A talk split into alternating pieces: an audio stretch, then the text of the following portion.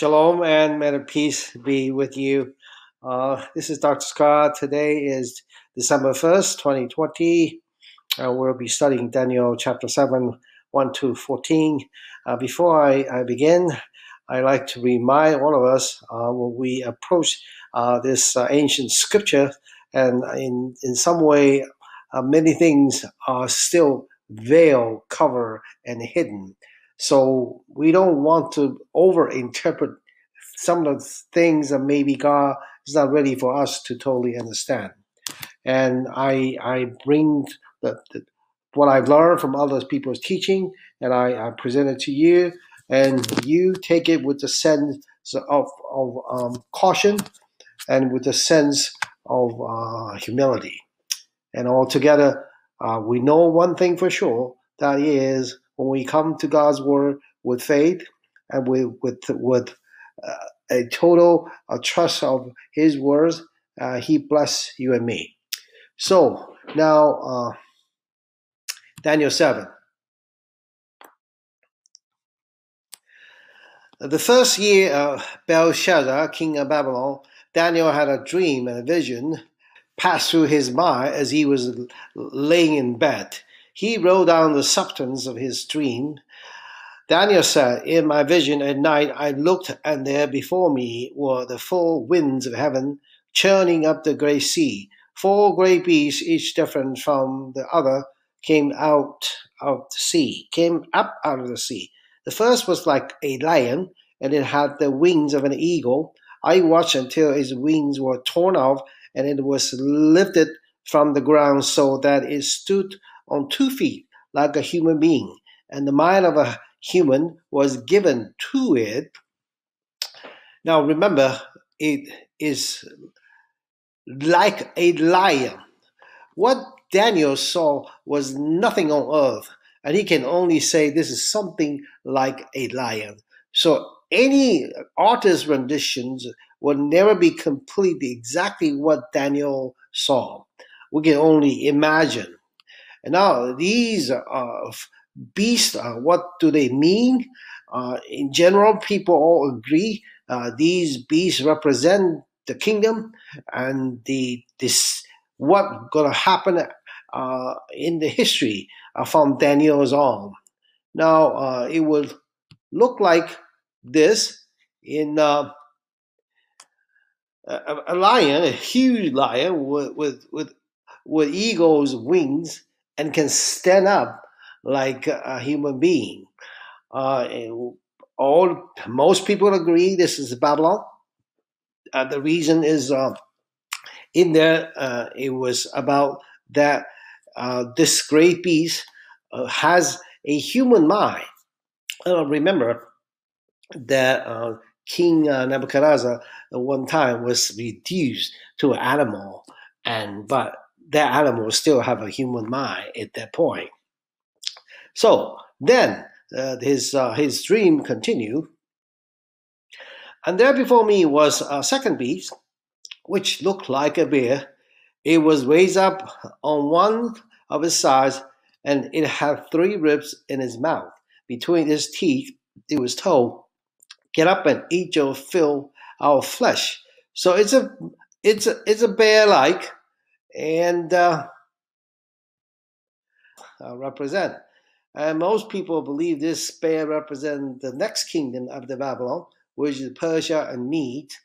Persia destroyed Babylon and also destroyed Egypt and also destroyed Lydia.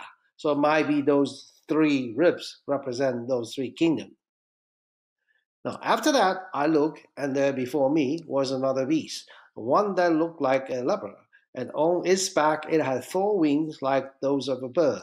This beast had four heads, and it was given authority to rule. A leopard with four heads. A leopard with four heads. This how, and with also four wings. Now, most people agree this is a uh, represent uh, the next kingdom, which is Greek. Uh, Alexandria, Alexandria uh, died pretty young, and uh, has a huge, na- huge land he has conquered, was divided by four generals: Lysimachus, Seleucus, Ptolemy, and Cassander. Uh, these are Alexander the four generals. So most people believe this represent the four generals of the Greek uh, kingdom. Now, after that, in my vision at night, I looked, and there before me was a fourth beast, terrifying and frightening, and very powerful. It had large iron teeth. It crushed and devoured its victims and trampled underfoot form of being ten horns. While was the horn, there before me was another horn, a little one, which came out of the mountain. The first horn were. This horn like the eyes of a human being. That spoke boldly. While this is a terrifying beast, nothing like that. Uh, I'm sure terrified and frightened. And this beast has uh, ten horns, and uh, out of the ten horn has a little horn almost look like a human being. They can talk. There has been tremendous uh, debate and controversy as exactly who this beast is, or was, or will be. And the, the two most acceptable candidates are the Antiochus Epiphanes, which is one of the Greek king of the kingdom of Seleucus. And he, at one point in the history, that has uh, has done horrible things and asked the Jewish to eat a pig, and actually was slaughtered a pig and uh, at the at the temple. Um, so because of that, uh, the, the, the Jew revolted against the Greeks. That was the, the famous uh, General Maccabeus, uh, which was the also the uh, Jewish uh, celebration of the uh, Hanukkah. Now, there's some disagreement. Some believe it is not fulfilled yet. It, it might refer to the future coming of the so-called Antichrist So this has a double meaning. of in, great interest is that when we when we look at at the uh, Revelation 13, it said, "I stood upon the sand of the sea and saw a beast rise up out of the sea, having seven heads and ten horns, and upon his horn ten crowns." was unto a leper, and his feet were as the feet of a bear, and his mouth as the mouth of a lion. And the dragon gave him his power and his seat and great authority. Revelation 13 1 to 2. And this is the end time. But what John saw is almost like a combination of all what Daniel saw in one in one beast. It looked like a lion, looked, looked like leper, and has, has also has uh, a ten horn.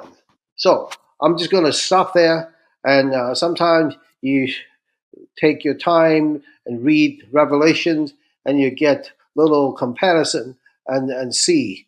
And uh, so for for Daniel, it was almost like this. Now this must be at these four beasts coming. I I bet he'll wake up in the middle of, in the middle of his dream and with with terrifying and nightmare for several nights afterwards. Uh, fortunately, it didn't stop there. As I looked, throne was set in place, and the Ancient of Days took his seat. His clothing was as white as snow. The hair of his hair was white like wool. His was flaming with fire, and its wheels were all ablaze. A river of fire was flowing, coming out from before him thousand upon thousand attended him. Ten thousand times ten thousand stood before him. The call was seated, and the books were open. Then I continued to watch because of the boastful words the horn was speaking. I kept looking until the beast was slain and his body destroyed and thrown into the blazing fire. The other beasts had been stripped of their authority but were allowed to live for a period of time. In my vision I, at night, I looked, and there before me was one like a son of man, coming with the clouds of heaven. He approached the end of day, wrapped into his presence. He was given authority and sovereign.